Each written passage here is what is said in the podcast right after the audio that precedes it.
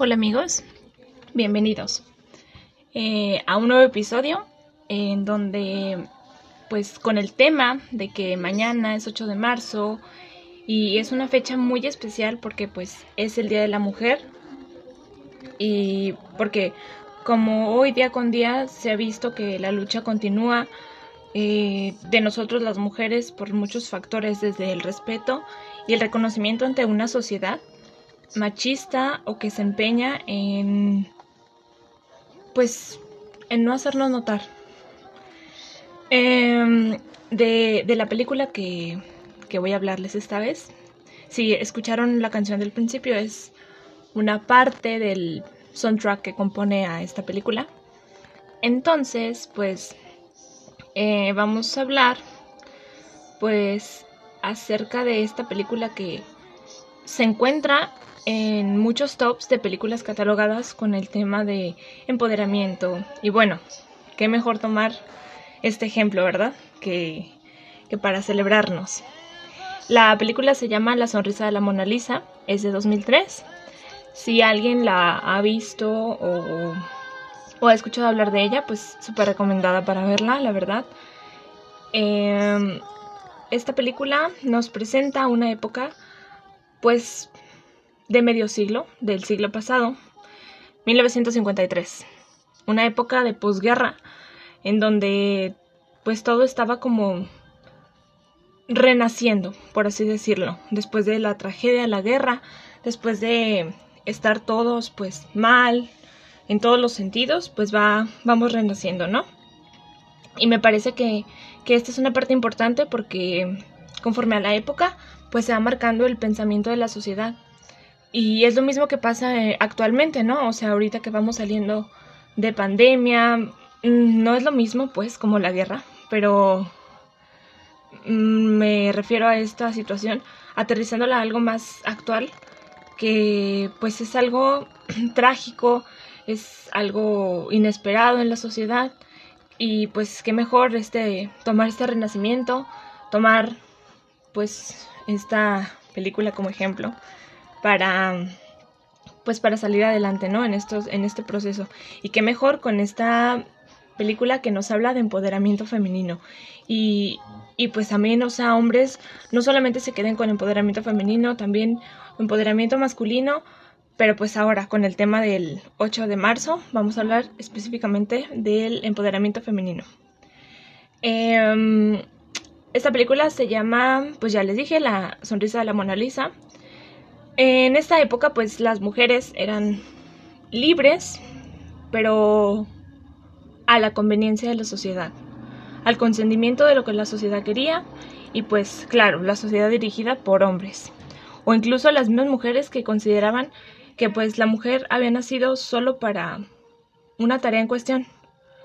Eh, la cinta nos presenta a Katherine Watson, que es interpretada por Julia Roberts.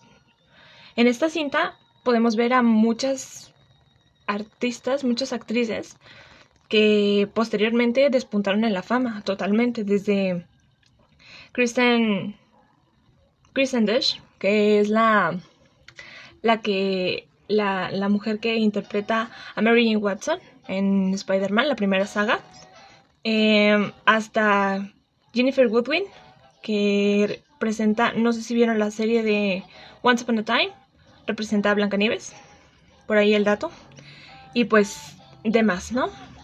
Eh, vemos que la historia nos cuenta pues a esta mujer, Catherine Watson, eh, se muda desde California hasta la Universidad de Wensley, en donde ella imparte la materia de historia del arte. Y ahí pues se encuentra con cuatro alumnas muy peculiares. Esta película me gusta, bueno, me gustó, porque no solo te marca la historia de una mujer, sino que te abre el panorama a varias historias que al final de cuentas se encuentran y pues se ayudan entre sí para subllevar las complicaciones de su vida. Em, nos presenta a Betty Warren, que es interpretada por Kristen Dush, a Giselle Levy, interpretada por Maggie Gilhan, a Connie Baker, interpretada por Jennifer Woodwin, y a Joan Brantley, que es interpretada por Julian Stiles. Em, En este proceso, pues ellas son adolescentes, eh, se encuentran en esta universidad que les mencionaba, y en este proceso de crecer y de aprender, pues esta escuela está diseñada, bueno, posteriormente, la maestra Catherine lo, se da cuenta de que esta escuela está diseñada para hacer de las señoritas la mejor versión de ellas, pero enfocado a que se van a casar, que es como todo lo que se puede aspirar o todo lo que pueden aspirar las señoritas de esa época.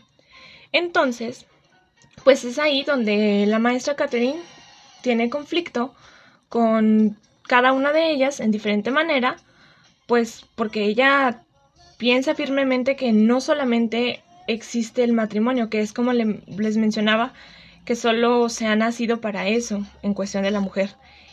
Y, y, pues me parece que es un tema muy importante porque incluso hasta la fecha, o sea, ya después de todos los, los procesos por los que ha pasado la voz de las mujeres, pues hasta la fecha algunas personas siguen pues creyendo que solo existe eso, ¿no? O sea, que, que solo tu, tu meta en la vida es casarte y formar una familia y, y ya, y fin. Entonces, pues, esta película nos abre el panorama y nos dice que no, no solamente existe eso. Y claro, es válido si tú, si tú quieres formar una familia y, solamente eso es válido. Nos abre el panorama y nos abre el pensamiento a que puedes aspirar a lo que te dé la gana.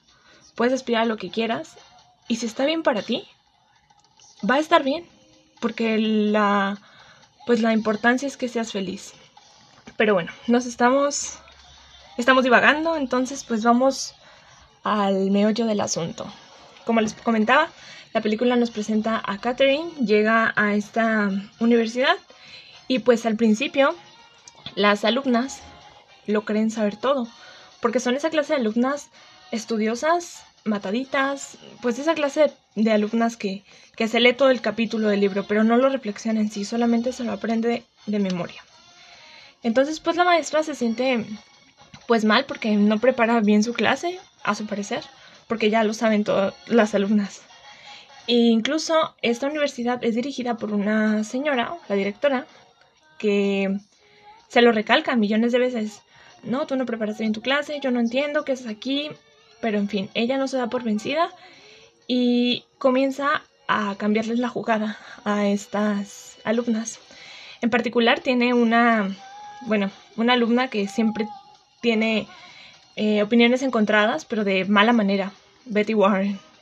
Esta Betty Warren es de una, de una familia acomodada dentro de la ciudad y pues ya tiene el matrimonio arreglado por parte de su madre, que al principio ella se lo cree, que es, o sea, es impresionante este personaje cómo cambia, porque desde el principio ella pues se, se cree todo lo que su madre le impone, el hecho de que te vas a casar, el hecho de que vas a hacer esto, o sea, todo, todo lo que le dice, ella se lo cree y cree firmemente que ella es lo que quiere. Entonces, pues, tiene opiniones encontradas con la maestra y se casa. Se casa y pues es, son invitados a la fiesta, obviamente, algunos profesores y, y pues ella, ¿no? En todo este proceso sus amigas. Eh, una frase muy importante, bueno, no frase, sino que una parte muy importante de esta, de esta parte de, la película es que el esposo, bueno, el que va a ser el futuro esposo de, de Betty, eh, no quiere leerle un poema, o sea, bueno, ni siquiera se le ocurre leerle un poema que era como lo que se usaba en ese momento, el hecho de a la hora del brindis, en, la fiesta, ya todo, la boda ya pasó, pero en la fiesta, a la hora del brindis, pues el hecho de ofrecerle un poema a su esposa, ¿no? Por parte del esposo. Pero a este tipo ni siquiera se le ocurre, o sea, nada, ni siquiera por su mente pasa. Y la mamá de Betty, con tal de quedar bien ante la sociedad, pues le dice, implántale esta idea, como si fuera de él. Y ella misma se, se escribe el poema, su poema favorito, y se lo da y le dice, ¿te acuerdas que me habías dicho que, que querías escribirme un poema? Y él así como, pues no, o sea, jamás lo dije, pero pues si quieres, ¿no? O sea, como pues X. Y resulta que pues se lo da y él se lo lee y toda la sociedad piensa, ay, súper bien, qué hombre tan considerado. Pensó en leerle el poema. Pero entonces es ahí la, la disyuntiva que dices, ¿cómo, ¿cómo vas a imponer algo que en realidad tú quieres? O sea, no, no, no, me parece súper mal. El hecho de, de quedar bien con la sociedad, de que él hizo las cosas, no, o sea, al contrario, tú enorgullécete por las cosas que has hecho. Pero bueno, continuando con esta historia, también gira alrededor de la misma su amiga eh, Joan, Joan Broadway, que es pues novia del amigo de su esposo, de Betty, el actual esposo. O sea que ellos dos son amigos, ellas dos son amigas y pues él, él se casó con, con Betty, ¿no? Entonces Betty de pronto va con, con Joan y, y está súper emocionada porque le dice, te vas a casar. O sea, porque ya mi, mi esposo me dijo que, que tu novio ya tiene la sortija y que ya están viendo y que ya, o sea, te vas a casar. Que es lo que siempre que existe, ¿no? Porque igual ellas hablaban de que anhelaban casarse y ven como toda esta cuestión de, de la sociedad, todo lo que te impone y todo lo que va, pues te hace creer que en realidad es lo que tú quieres. Pero pues aquí el papel de Catherine, que es la maestra, pues juega un papel muy importante porque es donde nos dice, este, les abre, les abre el panorama y les empieza a decir, es que no puede ser que todo lo que, lo que anhelen sea el matrimonio. Pues para qué estudian, ¿no? Pues para qué se preparan, pues para qué hacen eso. Y, y esta Betty, eh, Betty siempre la ataca, ella tiene como una especie de blog, pues como un apartado en el periódico, entonces ella escribe su opinión acerca de ciertos temas y pues siempre la ataca, o sea, diciendo que, que ella que sabe, que ella no anhela nada, que ella no está casada, que ella está grande y que qué va a hacer de su vida. Para esto, esta mujer, pues, Catherine, pues les presenta muchas opciones y le ayuda a Joan, que Joan de pronto le dice como ahí, ay, es que, no sé, me gustaría estudiar leyes. Entonces, no, pues Catherine se emociona muchísimo y busca, va y hace muchísimas cosas para darle una solicitud para la Universidad de Yale. Pero bueno, resulta que no, que su, bueno, su futuro esposo de pronto no, no la deja. O, bueno, no es que no la deje, pero él va a estudiar otra cosa, porque pues él sí tiene derecho a estudiar lo que se le plazca y hace que, que pues como ya se van a casar, van a vivir juntos, pues no, ¿sabes qué? Tú no puedes estudiar allá porque va a estar lejos de la casa y pues yo quiero mi cena temprano, ¿no? Quiero mi cena calientita. Entonces, pues, hay otra circunstancia en donde pues estás haciéndote opacar por un hombre y que ni siquiera es lo que quieres. Bueno, en el caso de la de la protagonista, ¿no? De, del personaje. Pero bueno, por otro lado, tenemos a Giselle, que ella pues es liberal, es más liberal que cualquiera del grupo y es un poco más, bueno, no consciente, pero pues liberal, dejémoslo en esa palabra. Y hasta cierto punto ella quiere pertenecer, quiere quiere llamar la atención, entonces tiene una aventura con un profesor, no tiene ningún prospecto de matrimonio, entonces no puede aspirar a eso, pero como que no sabe lo que quiere. Entonces al momento en que llega la maestra Catherine, pues es como alguien que la encamina a algo que ella puede aspirar.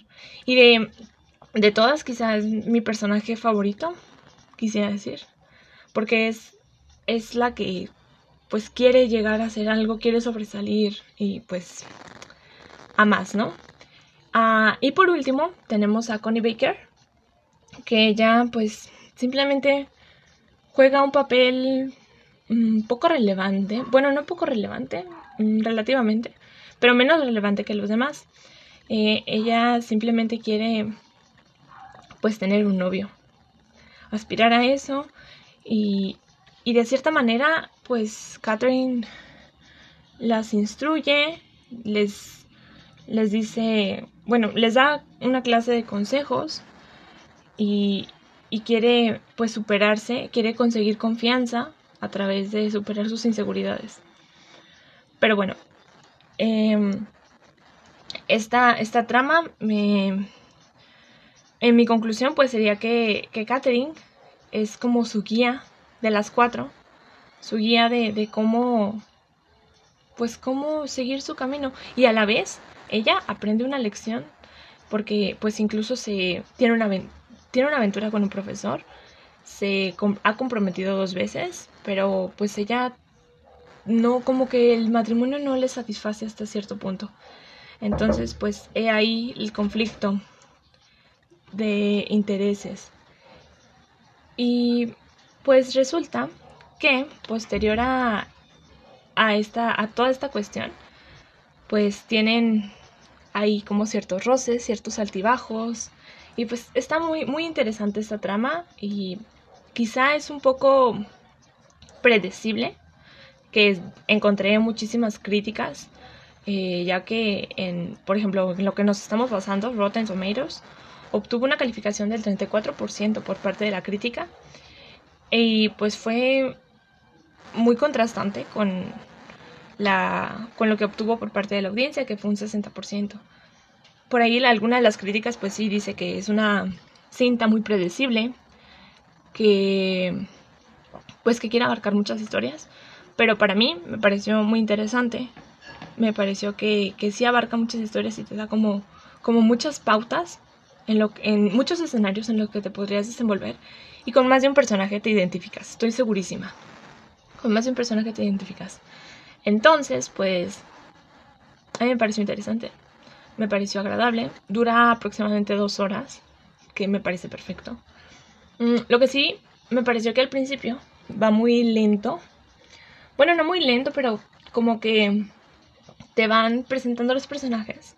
Y eso me pareció un tanto pues aburrido hasta cierto punto. Pero solo al inicio, o sea, de ahí en más la, la cinta corre, para mí, pues corre perfecto, eh, tiene un buen ritmo, me, me pareció súper buena. Y pues que siga un, un mensaje que quizá, mmm, si lo aterrizas a nuestra, a nuestra época, pues te, te dejará un buen sabor de boca y te, te dará esa garra pues que, que quizá necesitas, que quizá necesitemos. Y pues bueno, sin más, hasta aquí lo vamos a dejar. Y les recomiendo que la vean. Si no les gusta ver películas de drama, o pues sí, está catalogada como una película de drama, pues busquen otra película. Hay, hay varias, hay desde comedias hasta dramas, hasta lo que se les antoje, ¿no? También tengo ahí unas menciones que de empoderamiento, también es Crueles, que si no la han visto es también de los 90. Bueno, esta no es de los 90, pero la otra es de los 90. Y está un poco más aterrizada a la, a la juventud y es un poco comedia. Pero esta, pues sí, me, me pareció interesante y más con, con esta, con la, la premisa de que es 8 de marzo, bueno, mañana. Entonces, pues nada, feliz Día de la Mujer para todas las mujeres y nos vemos en un próximo episodio. Bye.